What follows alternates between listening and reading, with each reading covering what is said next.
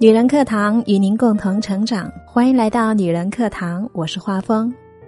我们都说，在婚姻里，夫妻双方要相互包容、相互尊重，但是否意味着女人在婚姻里就该一味的接受甚至忍受呢？当然不是。夫妻双方处于平等的位置，女人也需要在婚姻里谈一谈条件。这不仅可以加强夫妻双方的沟通和交流，也是对自己的尊重。那今天想跟大家分享的文章名字就叫做《那些能在婚姻里谈条件的女人都有特别的美》，作者南雨。朋友半夜给我发信息，有点难过。你说人生什么才是最重要的？我吃惊，这朋友平日里是公司的白骨精，属于冷静果敢的管理层，怎么大半夜的开始思考这种人生哲学层面的问题了？一问才知道，白天他在公司开完会去做产期复查，怀了三个月的二胎宝宝停止了心跳。他说，这段时间公司上了大项目，每日工作连轴转。老公长期派驻外地，家里只剩下老人、孩子和孕妇。可是公司的事情也丝毫不能耽搁。你拖了团队的后腿，就会有人把你从这个位置上拖下来。当护士告诉朋友检查结果时，他比自己想象中更坦然。他说：“没关系，我知道了，谢谢你。”他第一时间想到的是。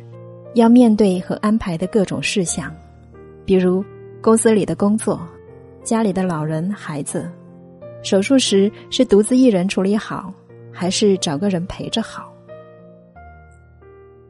在回家的出租车上，沟通好了公司请假和部门的人员安排，给老家父母打了电话，安排女儿先回去住几天，以便于小产后静养。然后回家收拾整理了一些个人用品，再次打车去医院，想着尽快做了手术就不会耽误太多工作，也可以多休息几天。结果恰逢周末，只能预约周一了。他说：“我忽然想起之前在家里立的一条规矩，我说过，家里都是老人、小孩和孕妇，谁也没有资格给我生病。”如果生病，请给我在周末生病。结果真的应验了，但是好像周末生病也一样于事无补。他只能回家等周一，白天的一切都处理得井井有条，一点毛病都没有。只是夜深人静的时候，躺在床上，才止不住的问自己：人生到底什么才是最重要的？在追问自己的过程中，才发现，自己不是自己，自己一直在为他人而活，想要所有人都不难受，不为难公婆，不麻烦老公，不麻烦父母，不拖累团队，不牵连同事，在所有人都不难受的框架下，卑微的做一点点自己。现代社会女性意识已经极大的觉醒。多数女人都知道要自立自强，也要活出自己。可是，对很多女性来说，“活出自己”这四个字，说起来容易，实践起来却很难。它不是简简单单的买买买，不是吃顿大餐犒劳自己，不仅仅是活出自己的价值和意义，还要活出自己的感受和体验，是如何在复杂繁琐的婚姻生活中保住自己的底线。我不能理解，为什么身边那些明明目前没有条件多生一个的女人，仍然愿意飞蛾扑火一般的投入到生二胎的洪流当中去。比如我朋友，丈夫异地工作，事业正处在上升期，女儿还很年幼，各方面都不具备生二胎的条件，却为了丈夫的心愿，为了给女儿添一个手足，义无反顾的怀孕。一个人死扛，所以我尊敬那些在婚姻里谈条件的女人，要保有底线，要积攒够二胎的财力、人力、教育、时间成本，才能够不让女人在生儿育女中完全丧失了自己。结婚证就像一纸契约，它保护的不是爱情，而是共同财产和孩子。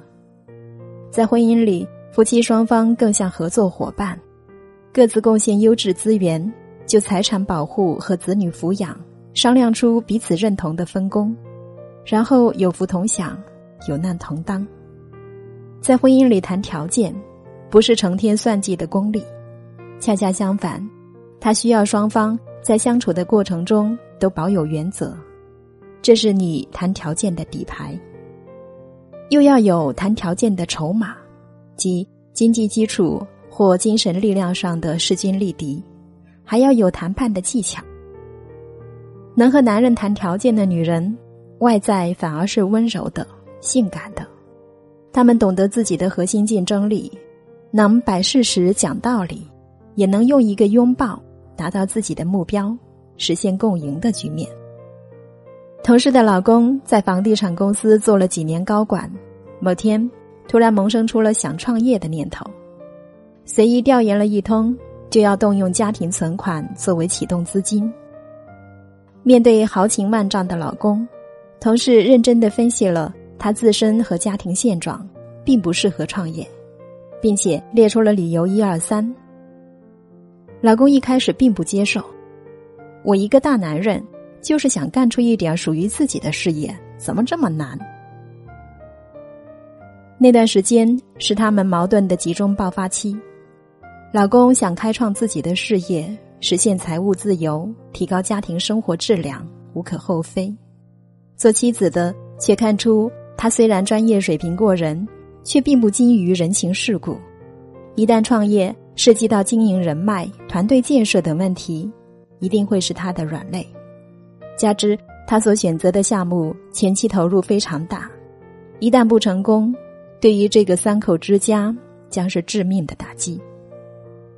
我劝他不要创业，一方面是为了他，为了这个家；另一方面也是有私心的。创业要投入的太大，面对的不确定性太多。我不想因此降低了自己的生活质量。现在全家每年还可以国内旅游两次，我们还有余地选择自己喜欢的生活方式。一旦盲目开始创业，这个男人在家庭里就是缺位的状态。我见不到老公，孩子见不到爸爸，这是女人的底线。但我也会顾及老公的想法，尽量寻找折中的办法。帮助老公实现人生价值和财务自由。那段时间，同事还是每天下班回来陪孩子做饭，给予老公无微不至的关怀。周末，一家人和朋友开车去京郊聚聚会、撸撸串。老公感受到现在生活的来之不易，渐渐的就放下了执念。在同事的建议下，跳槽到了一家。更能发挥自己优势和抱负的上市房企，然后卖掉现有房子，加上家庭存款，换了一个面积更大的学区房。正赶上北京房价的一波涨价潮，刚办完过户手续就涨了两百万。个人价值、财务自由、妻子的要求和感受，都得到了满足。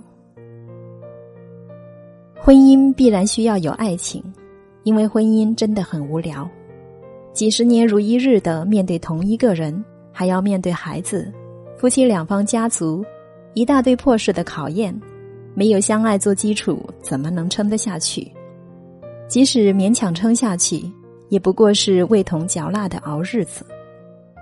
但婚姻仅有爱情也是不够的，每个人都本能的保护自己，想影响和改变对方。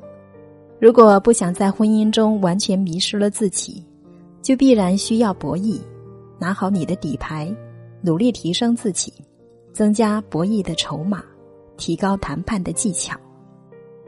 那些能够在婚姻里谈条件的女人，不会让自己委曲求全，也不会在伴侣面前撒泼耍横、情绪失控。他们用理性解构家庭问题，用双方都舒服的方式实现共赢，让自己在婚姻的繁琐中真正活出自己，展现出一份特别的美。